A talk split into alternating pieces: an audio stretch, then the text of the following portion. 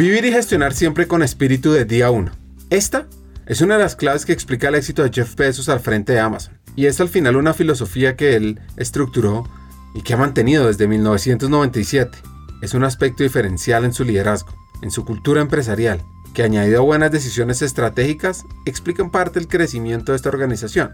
Al final de lo que se trata la mentalidad día 1 es de reflejar lo mejor de la ilusión, del compromiso, de la pasión e innovación de quien empieza a trabajar en una empresa o lanza un nuevo negocio. Es una visión donde todo es posible, claro, enfocada en el crecimiento, en aportar valor y en hacerse un hueco en un mercado crecientemente competitivo. Día 1 es volver a ser niños y a la vez autorresponsables, maduros y valientes. Asumir que el futuro y nuestro éxito depende de nuestras decisiones y actitudes más allá de nuestras circunstancias. A no buscar excusas, a ser optimistas realistas y a mantener una mentalidad de abundancia para encontrar o construir oportunidades. Y esto también es algo que escasea hoy día a día, donde priman las estrategias defensivas y muy enfocadas principalmente en recortes y en jugar a no perder. Vivimos en un mundo donde abunda un natural y humano miedo al futuro, basado en la percepción de que todo es crecientemente complejo, donde en ocasiones parece que es mejor centrarse en las inercias, no complicarse la vida y seguir haciendo lo mismo, pues nos va a dar ciertos resultados, de pronto no los que esperamos. Pues esto lo escribió nuestro invitado de hoy, y este episodio te llevará por la historia de España, de la evolución de carrera, de las fusiones, de la conexión con las personas, sobre la importancia de las redes de valor y muchísimo más. Bienvenidos a Hackers del Talento, el podcast que busca cambiar el juego por lo humano. Creemos en una América Latina más competitiva, inclusiva, equitativa, próspera, donde las personas sean el centro del mundo laboral. Nos motiva el talento como motor de cambio y por eso estamos aquí, para ser la fuente de inspiración, unión, colaboración, aprendizaje, debate y acción para la comunidad interesada en talento. A través de historias, reflexiones, conversaciones con CEOs, líderes de talento humano, pensadores y actores de cambio, vamos a ofrecer hacks para evolucionar como persona, como líder y potenciar tu empresa. Te invitamos a sumergirte en conversaciones profundas, significativas, que te harán pensar, que te inspirarán y que te harán dar ganas de tomar acción para cambiar el juego por lo humano. Únete a nosotros en este viaje para hackear el talento y juntos aumentar la competitividad de América Latina por un futuro más justo y próspero.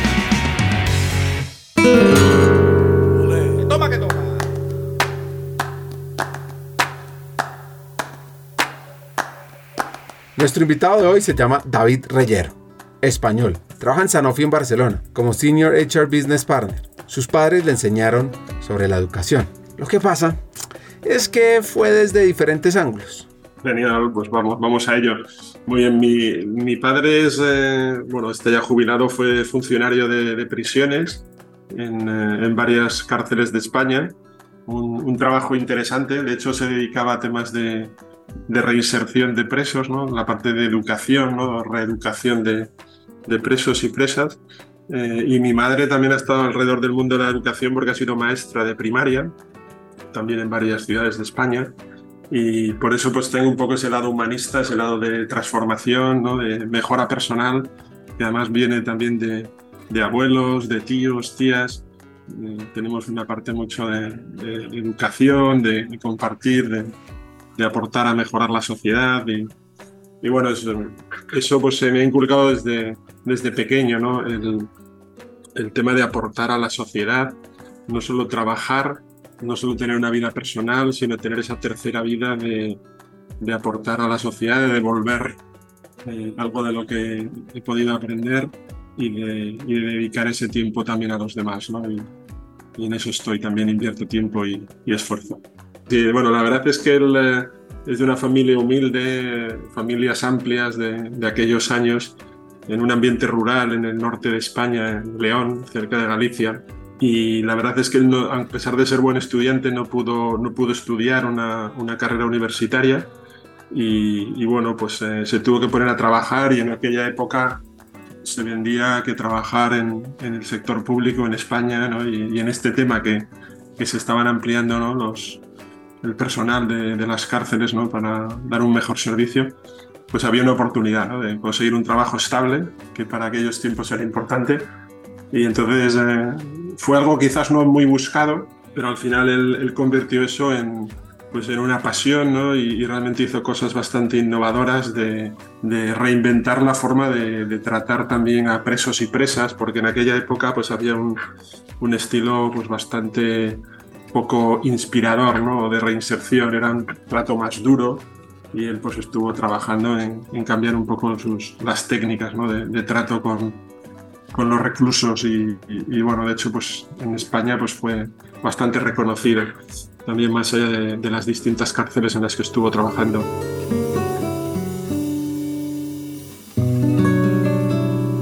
La ciudad de León, que es una joya histórica incrustada en el corazón del viejo reino de León, al noroeste más o menos de España, tiene una historia que comienza con un campamento militar romano llamado Legio, que se estableció en el año 29 a.C. y estaba destinado a albergar a la Legión Sexta Vitrix y más tarde a la Legión Séptima Gemini. Este asentamiento militar es importante porque se convertiría en la cuna de lo que hoy conocemos como León. Imagínate las marchas de soldados romanos, el resonar de las armaduras, de las armas, las construcciones de ingeniería tan avanzadas desplegadas para su época. Y después, con el colapso del Imperio Romano, León, pues obviamente no fue inmune a la oscuridad que cubrió Europa, pero como el ave fénix, siempre encontró una manera de renacer de sus cenizas. Y, llegados ya a la Edad Media, encontramos a León convirtiéndose en la capital de un reino que fue instrumental en la reconquista. Sí, ese esfuerzo de los reinos cristianos por recuperar la península ibérica de los moros. Esta época dorada quedó inmortalizada en sus monumentos como cuando van a visitar esa región y conocen la Catedral de León, que es arquitectura gótica fascinante que se comenzó a elevar hacia los cielos en el siglo XIII. Tiene unos vitrales que son como una danza de luz y color que narran historias de fe, de humanidad. Al final, un verdadero libro de piedra y vidrio. Pues imagínense que el Camino de Santiago, esta venerada ruta de peregrinación que atraviesa León, ha llevado por sus calles a millones de almas en busca de redención, aventura o simplemente encontrarse a sí mismas. Cada paso sobre el empedrado leonés es un eco de los pasos de reyes, peregrinos, guerreros y poetas. Pues ya le conté de León, ahora volvamos con su padre y cómo es el ambiente en una cárcel. Sí, no, él, tuvo, de hecho, él, él, también tuvo, bueno, estuvo en, España, sabéis que hubo grupos terroristas y también estuvo amenazado, ¿no? Como otras personas. Eh, con lo cual, bueno, es, es un ambiente complicado. La, la presión, ¿no? Al final de, de, vivir en esos entornos, ¿no? Y cómo, cómo te hace resiliente, ¿no? Cómo, cómo te, te centras en el propósito y no tanto en las dificultades del día a día Incluso también él, era bastante agente de cambio, de transformación y, no siempre eh, muy apoyado por, otros colegas de, profesión, ¿no? porque preferían pues, el modelo clásico de esta gente que está aquí, por algo será, y, más dar caña que intentar que ese ser humano que ha cometido errores pues, pueda recuperarse. Con lo cual era un doble trabajo de transformación de, de compañeros y de transformación del entorno. Y bueno, es un trabajo desgastante, pero también de impacto, ¿no? Donde veías, podías ver el impacto de, de algunas personas con los años haberle reinsertado y cuando salían de la cárcel, pues poder tener una vida razonablemente normal. Con lo cual eso también es, es bastante eh, reconfortante, ¿no? El poder haber colaborado a eso. En las brumosas noches de la Inglaterra victoriana, donde la imaginación desbordaba los salones iluminados por tenues luces de gas, nació un juego que retumbaría a través de los siglos, el famoso Ping Pong. Fue en una mesa de caoba, custodiada por filas de libros encuadernados en cuero, donde los caballeros, hastiados de las usuales distracciones, dieron vida a una novedad extravagante. Con raquetas improvisadas cortadas de pura curiosidad y tapones de corcho por pelotas, la mesa se convirtió en un campo de batalla resonando al compás del ping y pong, con cada golpe. Un eco que trascendería las paredes de aquel salón, llevando esta curiosidad a los rincones más insospechados del mundo, porque este deporte, tal como lo llamaron, creció en estatura, de una nobleza juguetona a la ferocidad de competiciones donde el pulso del ingenio se encontraba. Y así, en este destello de genio y juego, el ping-pong se tejía en el mismo mundo de la cultura global, convirtiéndose en un baile de agilidad y de reflejos que incluso los Juegos Olímpicos acogerían con brazos abiertos. Con una pequeña pelota blanca que sigue siendo el corazón de este cuento, que continúa con un susurro victoriano que se convirtió en un grito global de competencia y camaradería. ¿Y por qué les voy a contar esta historia? Pues atención.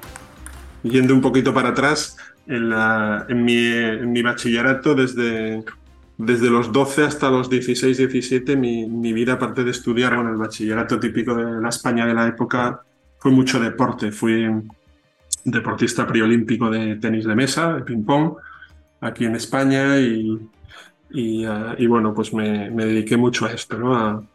aparte de intentar estudiar, siempre he sido buen estudiante, bastante responsable. También ese punto de, intentar ser eh, competitivo en un deporte, que en este caso es bastante individual, y todas las enseñanzas también de, bueno, pues de disciplina, mejora personal, ¿no? También la humildad, ¿no? De, de las derrotas, ¿no? de, que has podido hacer distinto, de, respetar al contrincante, de hacer equipo. Eh, y eso sí que han sido aprendizajes que, luego me han servido mucho en mi vida adulta, profesional y personal, y realmente los guardo de aquella época de, ese bachillerato en, en, León. Era una vida bastante sana hasta los 16, 17 años.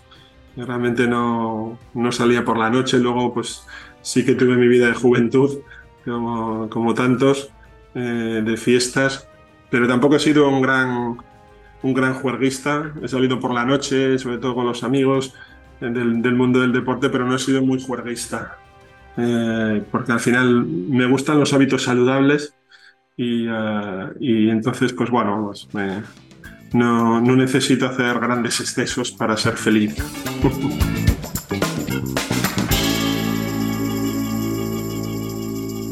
decidió estudiar economía, donde incluso creó una revista universitaria. Y un paréntesis sobre su historia, porque quiero enfocarme sobre ese gusto que tiene él a escribir.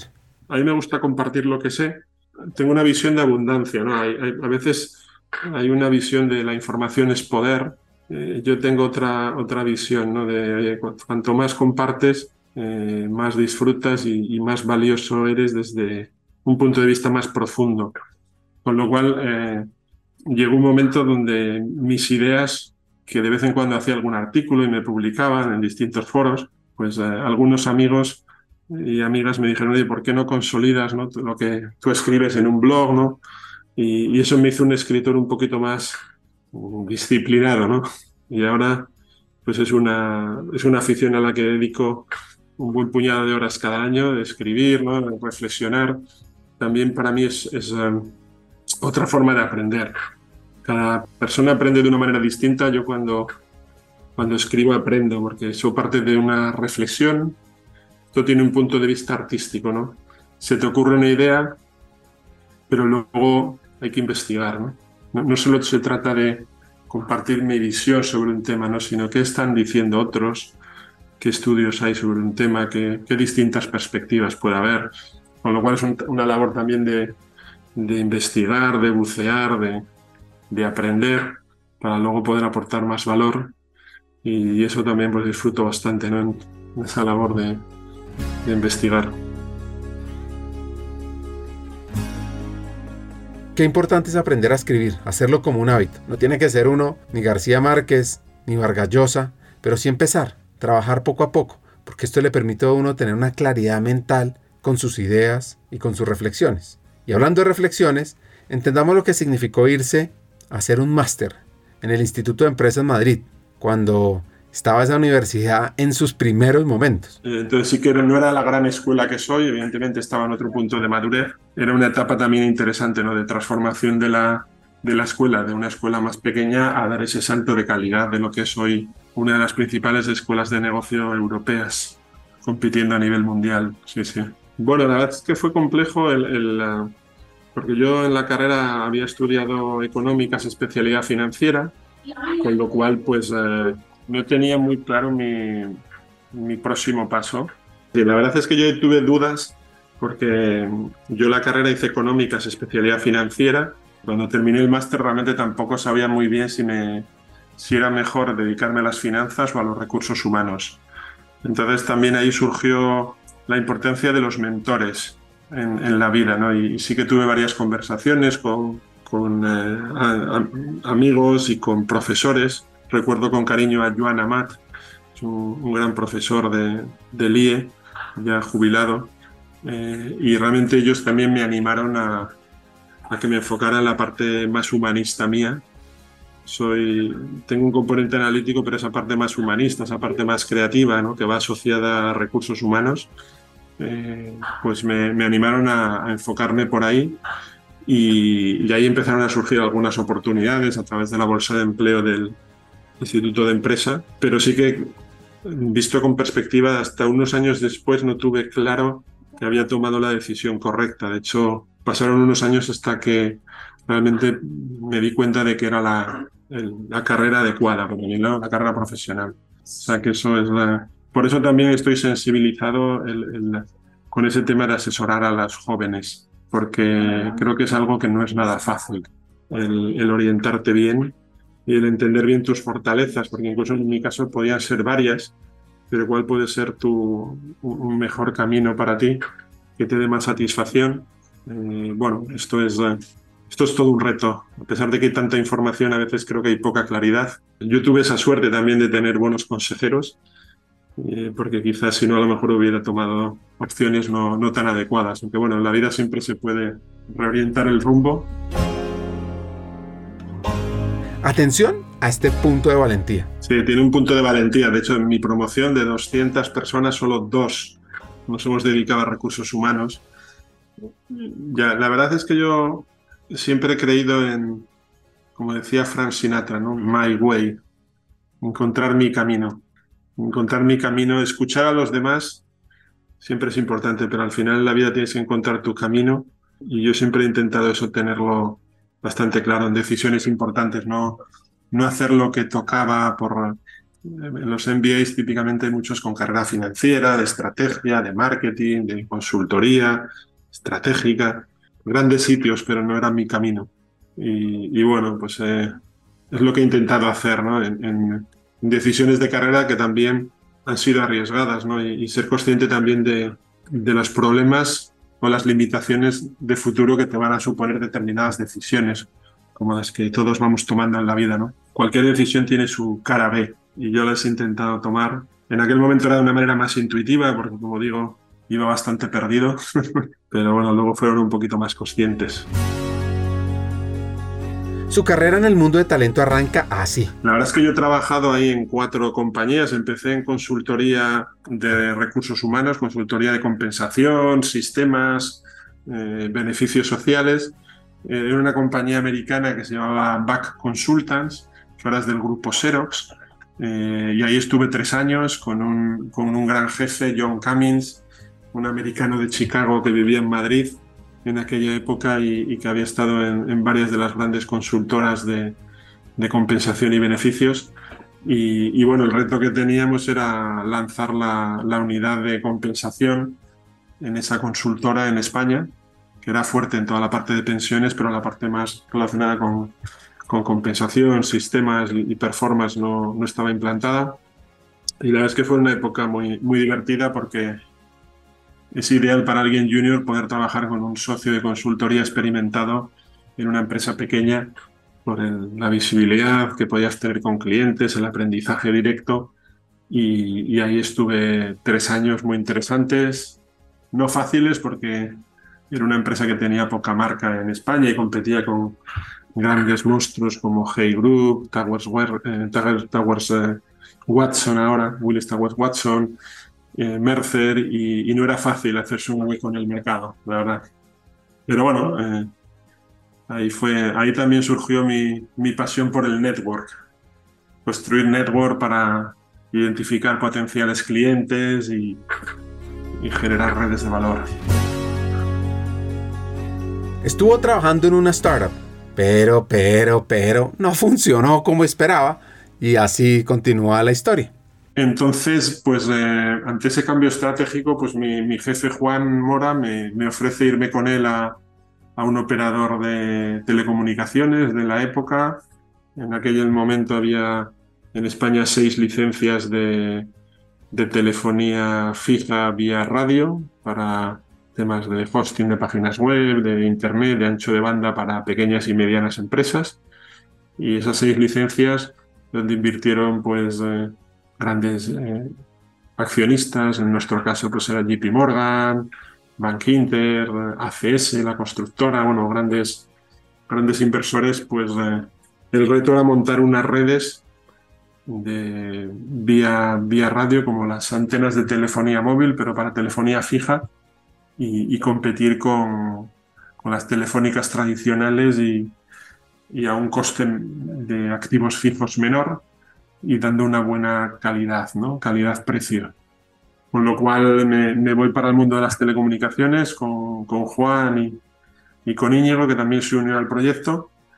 Eh, y era otro proyecto de, de, alguna manera de startup, mi tercera startup, eh, y, y, que también a los tres años pues eh, no, no, no, tuvo el éxito que, que se esperaba. ¿no? Otro, otro, caso interesante quizás que falta un poco de paciencia en los inversores en, una, en un sector intensivo en activos fijos para, para permitir que hubiera una rentabilidad a medio plazo, porque realmente la tecnología tenía mucho sentido, pero no, no se esperó lo suficiente para que diera sus frutos, con lo cual también en aquella época, que fue una época también bastante compleja de, de por un lado montar la empresa, por otro lado reestructurar, eh, volver a crecer, volver a reestructurar, que son tres años con el dinamismo del sector de tecnología, que realmente es, eh, cambiábamos el business plan dos veces al año, bueno, muy, muy dinámico.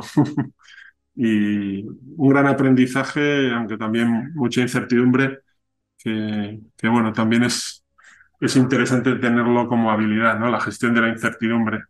En aquellas, aquella época fue, fue un, buen, un buen aprendizaje en ese sentido. Eso era un, un ejemplo diario de incertidumbre, ¿no? Porque realmente tampoco éramos conscientes de que la empresa no había alcanzado la rentabilidad, ¿no? Y siempre había una presión de cuál iba a ser el futuro de, del operador de telecomunicaciones en, en ese entorno donde ya había explotado la burbuja de las .com, estamos hablando del periodo 2001-2004 y, y, toda esa visión tan positiva de la tecnología, había, estábamos en un momento más de valle por toda esa burbuja que había estallado, con lo cual, pues, eh, bueno, en, en 2004 quedó claro que, que la empresa tenía poco futuro a largo plazo y que me tenía que buscar la vida. En, en aquella época era director de recursos humanos por eh, movimientos de, mis compañeros eh, Juan e Íñigo y, con el director general pues acordamos que, que, me tenía que buscar algo con una fecha de caducidad. Y, y ahí es cuando me puse a, a, mirar extensivamente el mercado para, para moverme y, y bueno, pues no fue fácil tampoco, fueron bastantes meses de búsqueda y de, bueno, pues hablar con mucha gente para, para entender dónde podían estar las oportunidades para alguien con en aquel momento siete años de experiencia profesional, algún bagaje, pero todavía no senior en la profesión de recursos humanos.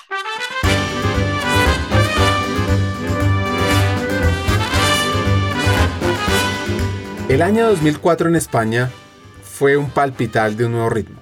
Melodías de cambio, de renovación que fluían por las calles adoquinadas, las plazas bulliciosas y los campos ondulados al sol. También fue un año de contrastes profundos, de tragedia, de triunfo, que marcaron el espíritu español con una resiliencia. En el tema cultural, España bailaba al son de una creatividad sin fronteras. El cine español con películas como Mar Adentro, de Amenábar.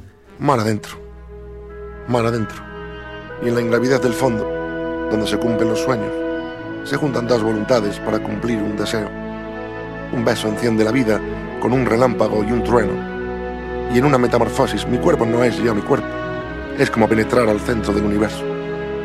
El abrazo más pueril y el más puro de los besos. Tocó el alma no solo de la península, sino el resto del mundo llevando la profundidad de la experiencia humana a la pantalla grande. La literatura regocijaba con nuevas voces y narrativas que celebraban la riqueza de la lengua castellana. En la economía el país navegaba las olas de la globalización, entrando de lleno en el siglo XXI, era como el ave fénix de Europa transformando su economía con vigor y determinación.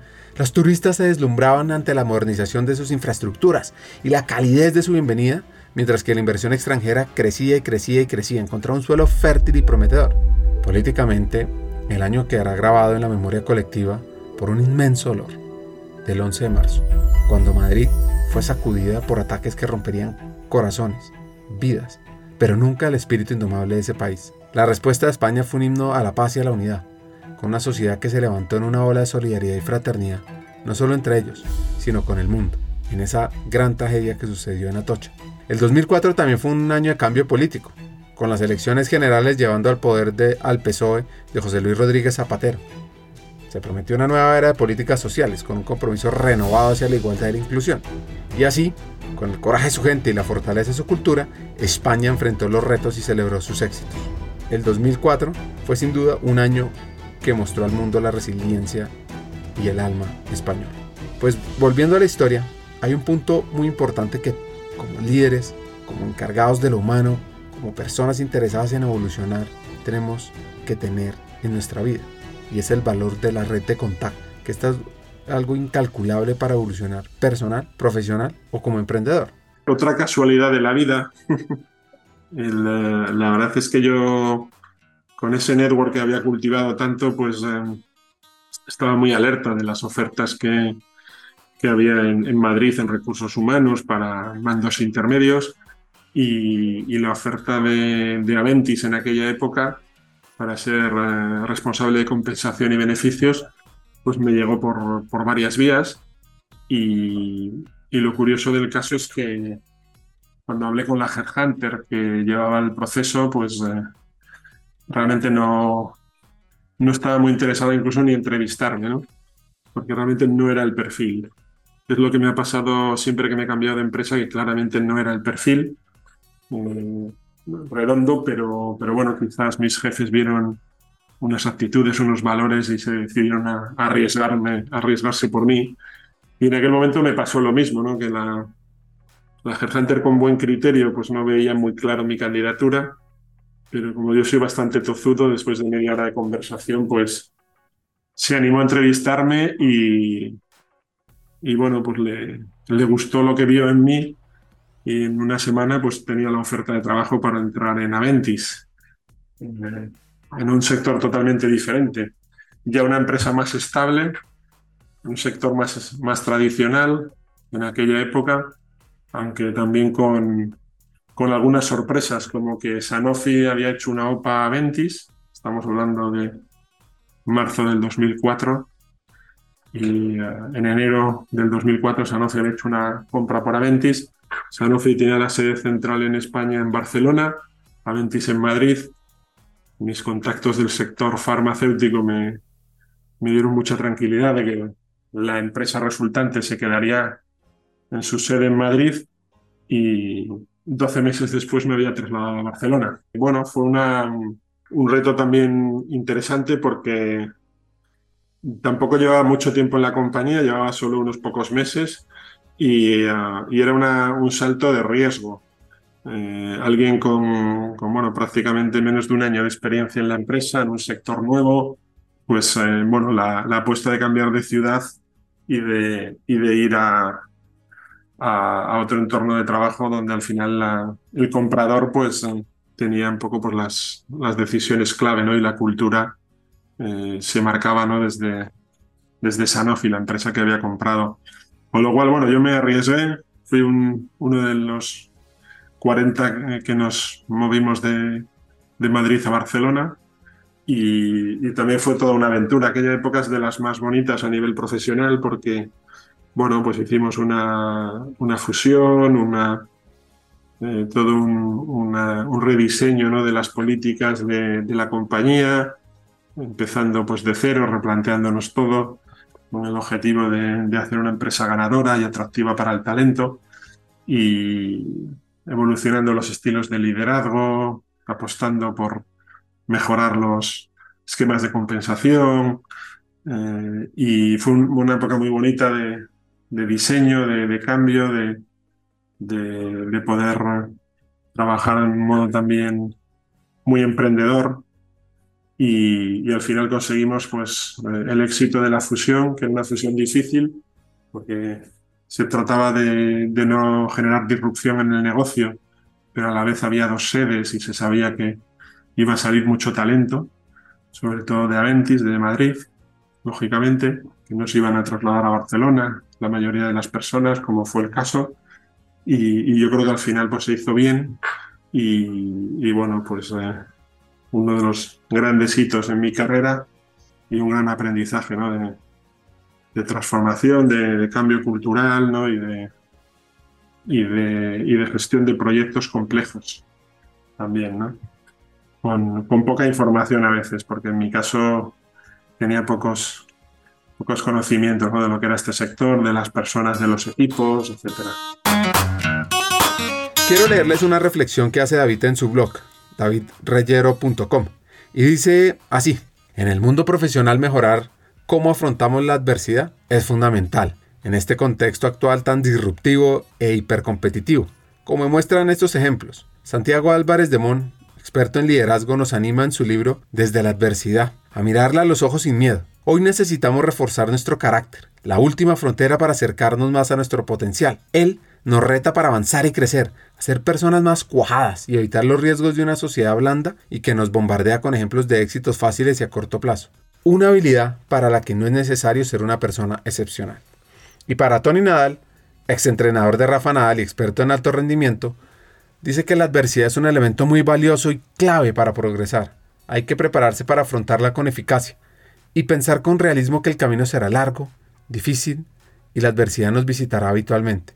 No es posible construir un carácter fuerte solo con palabras, y mucho menos exclusivamente con palabras bonitas.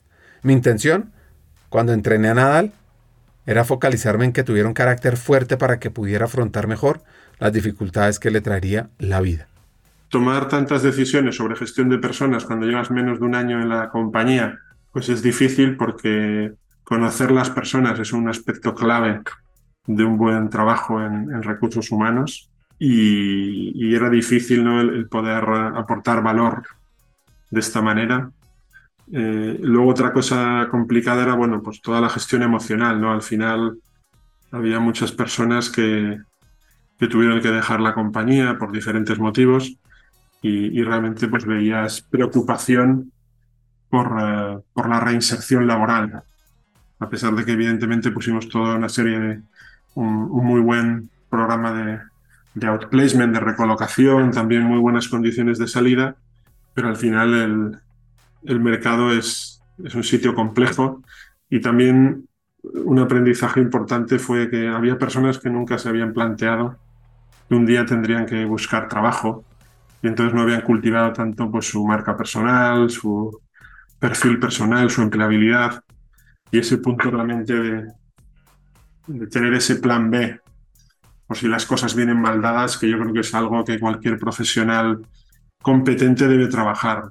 Tiene que estar en su trabajo, ese es el plan A, pero luego eh, trabajar por un plan B, por si surgen algunos imprevistos, que muchas veces suceden, y, eso también fue un aprendizaje importante, como acompañar a esas personas en, esa, en esa evolución personal y profesional.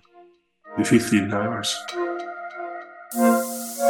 Me pareció muy interesante las lecciones que le dejó esta fusión. En, cuanto a cosas que podían haber ido mejor, ¿no? El, por ejemplo, en la fusión Sanofi-Aventis, yo creo que al final, eh, si, si mirara, mirar hacia atrás, no rebobinara, eh, pondría mucho más foco, no tanto a veces en, en hacer que las cosas pasen, sino en conectar más con las personas, sobre todo cuando, cuando al final hay personas que no te conocen tanto, generar más esa, confianza inicial que, que, en algunos casos tomó tiempo que, se llegara a esa confianza, a esa visión compartida eh, y quizás a veces por estar más enfocado en los resultados, ¿no? en el output y no tanto en las relaciones. En un entorno donde evidentemente pues, hay presión ¿no? para que los proyectos salgan o hay, hay hay plazos ajustados, pero al final las relaciones hay que cuidarlas y eso es un aprendizaje importante.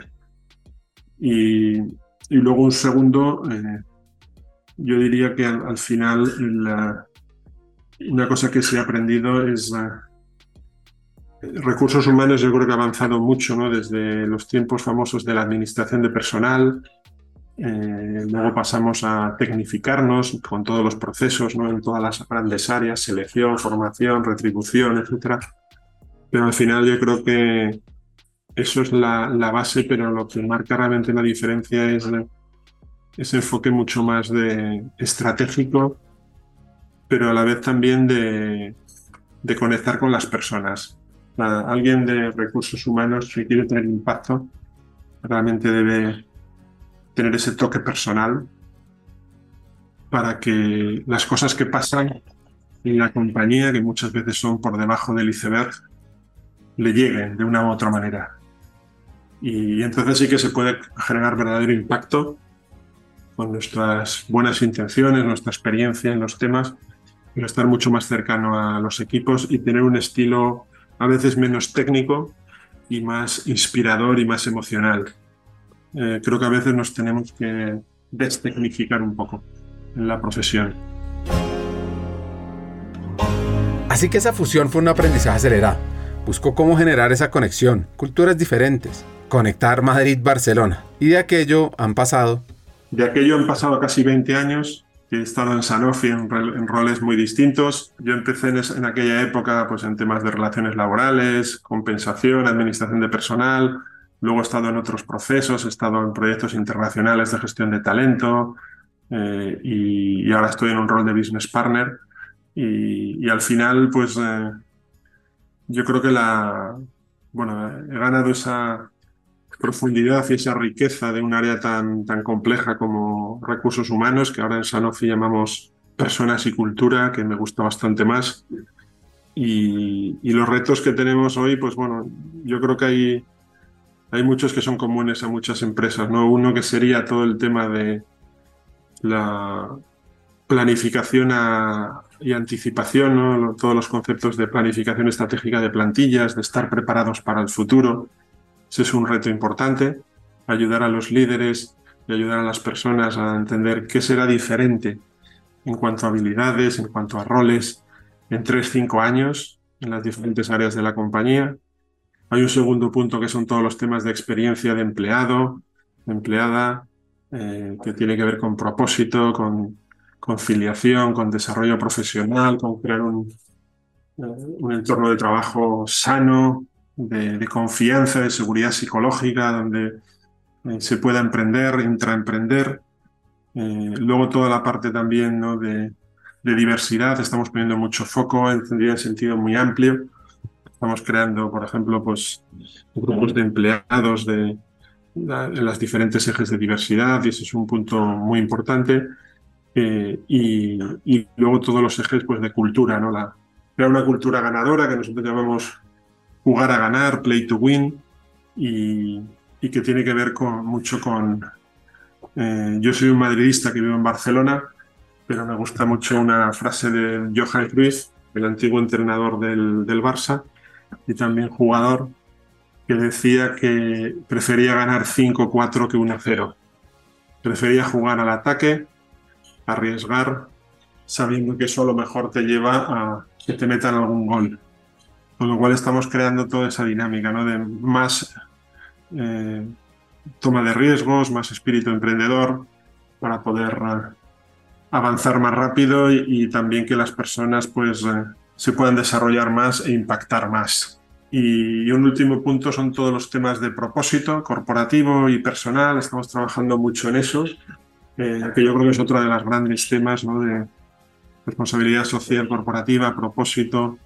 Eh, esto cada vez más es, es fundamental para ser sostenible a medio plazo, no solo desde un punto de vista de personas, sino también de negocio.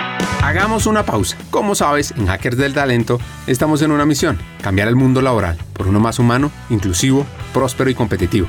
No lo podemos hacer solos, para nada. Necesitamos tu ayuda. Te invitamos a compartir este episodio con una persona, con alguien que quieras, con alguien que sientas que puede aprender, que puede evolucionar con los hacks que compartimos en este episodio, porque juntos vamos a inspirar a más talentos a sumarse a este movimiento de humanizar América Latina. Y si quieres unirte, si quieres profundizar y estar a la vanguardia, suscríbete al podcast, síguenos en LinkedIn para recibir noticias diarias, suscríbete en nuestra página hackersdeltalento.com al newsletter Cartas al Talento. Y no te pierdas la oportunidad de marcar la diferencia en este mundo laboral y así transformar la vida de millones de personas.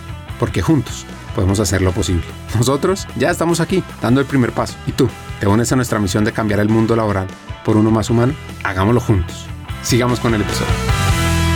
Imagina que tu carrera es como un lienzo en blanco y tú con pincel en mano, estás listo para crear una obra maestra. No estás solo. Tienes como guía a Bill Burnett y Dave Evans, que escribieron un libro muy interesante, se llama Design Your Work Life o Diseña tu vida laboral. Y ellos te proporcionarán herramientas, paletas de colores para diseñar esa trayectoria. De ese libro les quiero recomendar un par de lecciones. La primera es el pensamiento de diseño y es cómo abordas tu carrera con una mentalidad abierta y creativa.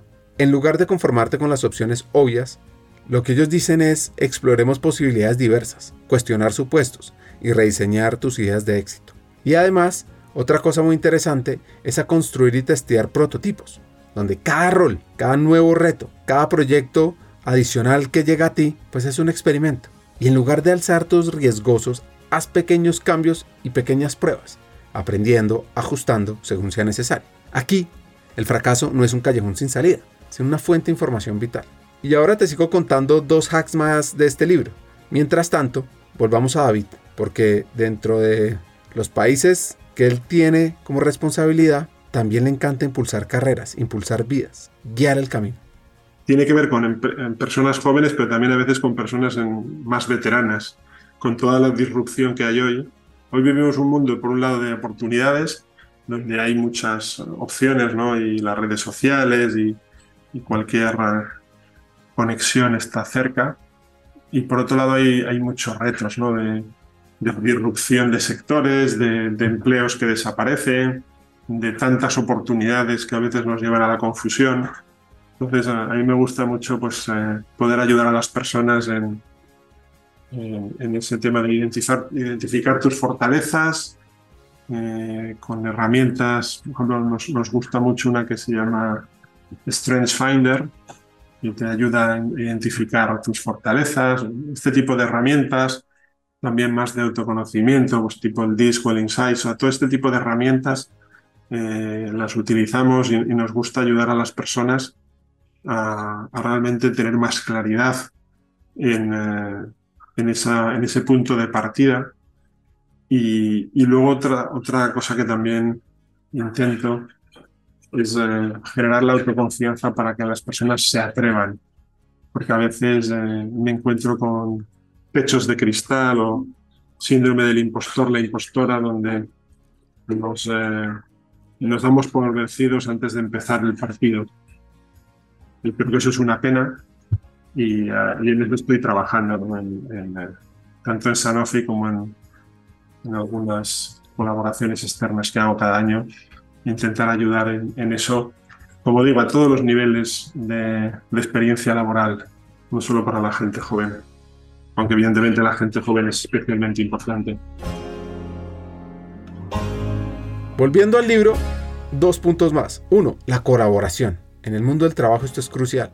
Estar rodeado de colegas, mentores, amigos que aportan perspectivas únicas. Como un estudio de diseño lleno de artistas diversos, te nutres de las ideas de los demás y creces a través del intercambio. Y el segundo punto es la flexibilidad, como tu mantra.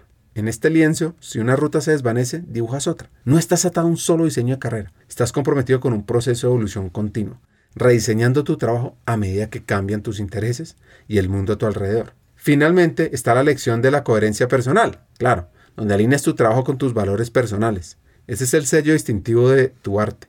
Un trabajo que no solo se ve bien, sino que se siente auténtico, que resuena con quién eres en el núcleo. Así que Design Your Work Life es una invitación a tomar el pincel y a tener la audacia de pintar fuera de las líneas, de mezclar colores inesperados y ver tu carrera no como un camino predeterminado, sino como una serie de bocetos, cada uno llevándote más, más, más cerca a la obra que deseas crear.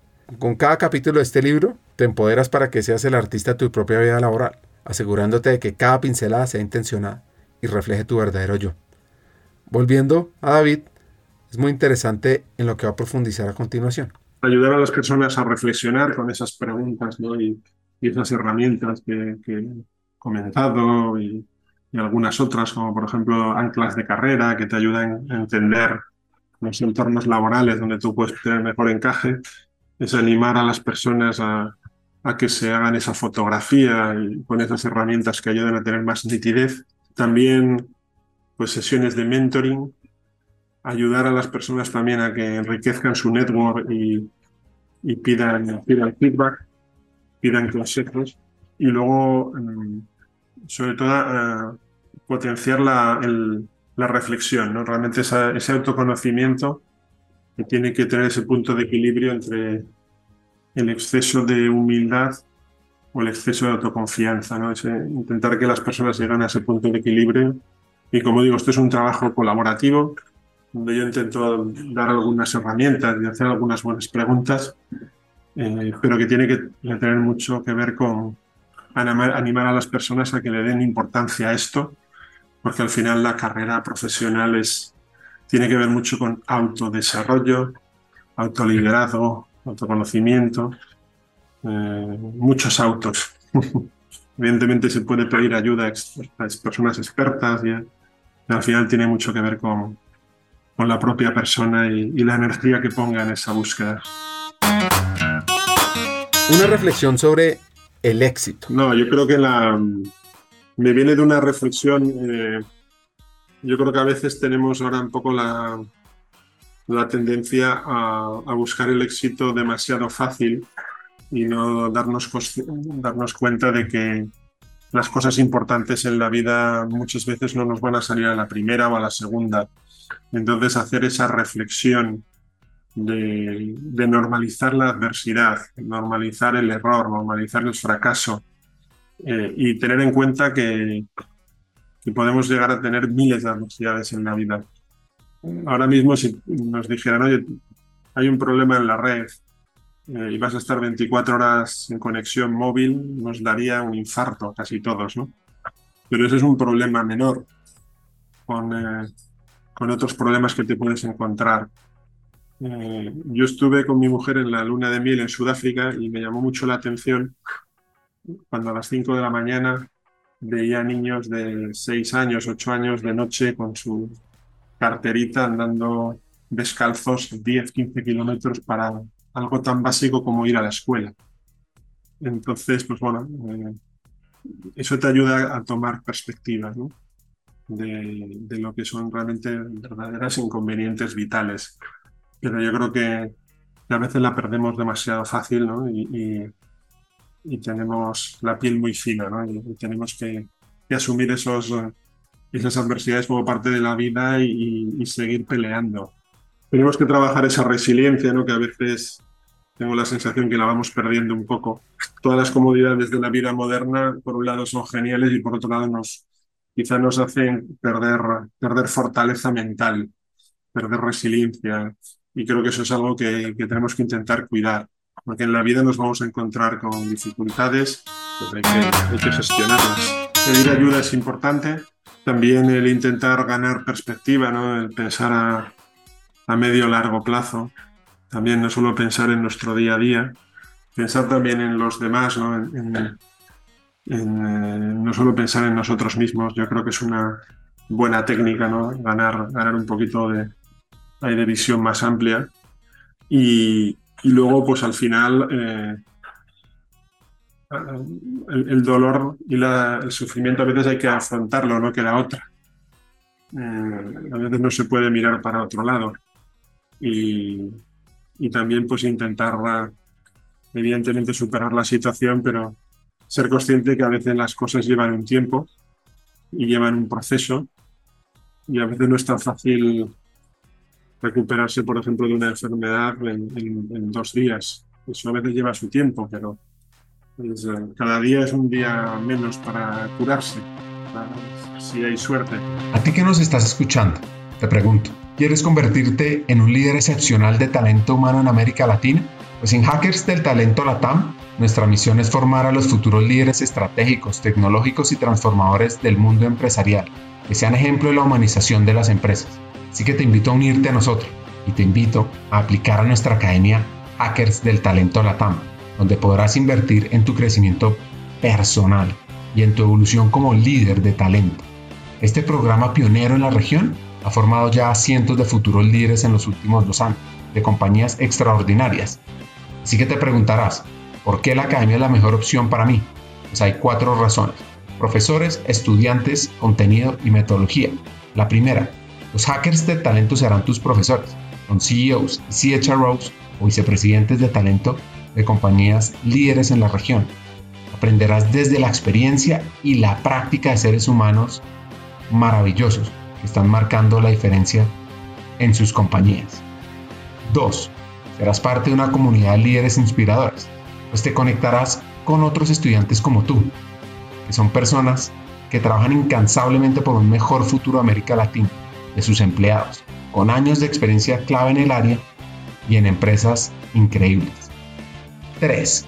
Contarás con un contenido relevante y actualizado, pues es que la Academia de Formación consta de 20 sesiones sincrónicas con temas fundamentales, como mindset para hackear el talento, ser futuristas, aumentar el impacto y la influencia en tu compañía, conectar y movilizar el negocio, toma de decisiones, data, inteligencia artificial, liderazgo transformador, diversidad, equidad e inclusión, humanización y mucho más. Y por último, experimentarás un aprendizaje fuera de serie, con coaching entre pares, sesiones de debate, retos y además tendrás acceso a contenido asincrónico para aprender a tu propio ritmo sobre People Analytics, experiencia del empleado, desarrollo, talento y mucho más. Así que, ¿te imaginas liderando la transformación de las empresas en América Latina junto a los mejores hackers del talento? Únete a nuestra academia de formación y sé el cambio que quieres ver en el mundo empresarial. Aplica ahora en nuestra página web hackersdeltalento.com y conviértete en ese hacker del talento que siempre has querido ser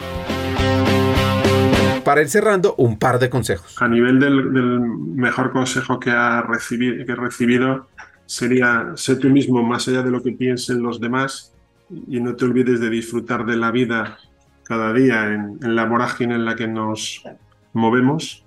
Y eso para mí tiene especial importancia porque el año pasado pues, me diagnosticaron una enfermedad rara que afortunadamente se ha curado, pero en esa semana de hospital pues sí que me, resonó mucho esta, esta reflexión ¿no? de disfrutar de la vida y de, y de tirar para adelante. Y los, el mejor consejo que doy, sobre todo a nivel profesional, es eh, esfuerzo en encontrar tu, tu, ikigai. Esto que hablamos antes, ¿no? esa combinación de fortalezas, pasiones, empleabilidad, retribución, ese propósito de vida. No, no busques un trabajo, busca dejar un legado. Y luego, otro punto que es muy relevante para mí es el grit.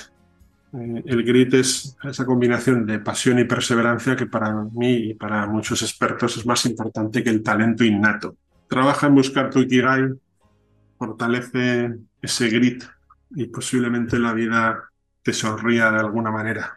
Pues eh, no, la verdad es que felicitarte por la iniciativa, estoy encantado de, de poder eh, desde España compartir ese network latinoamericano que, que, tanto me inspira por, eh, por, esa visión de las personas que hay en esa región del mundo.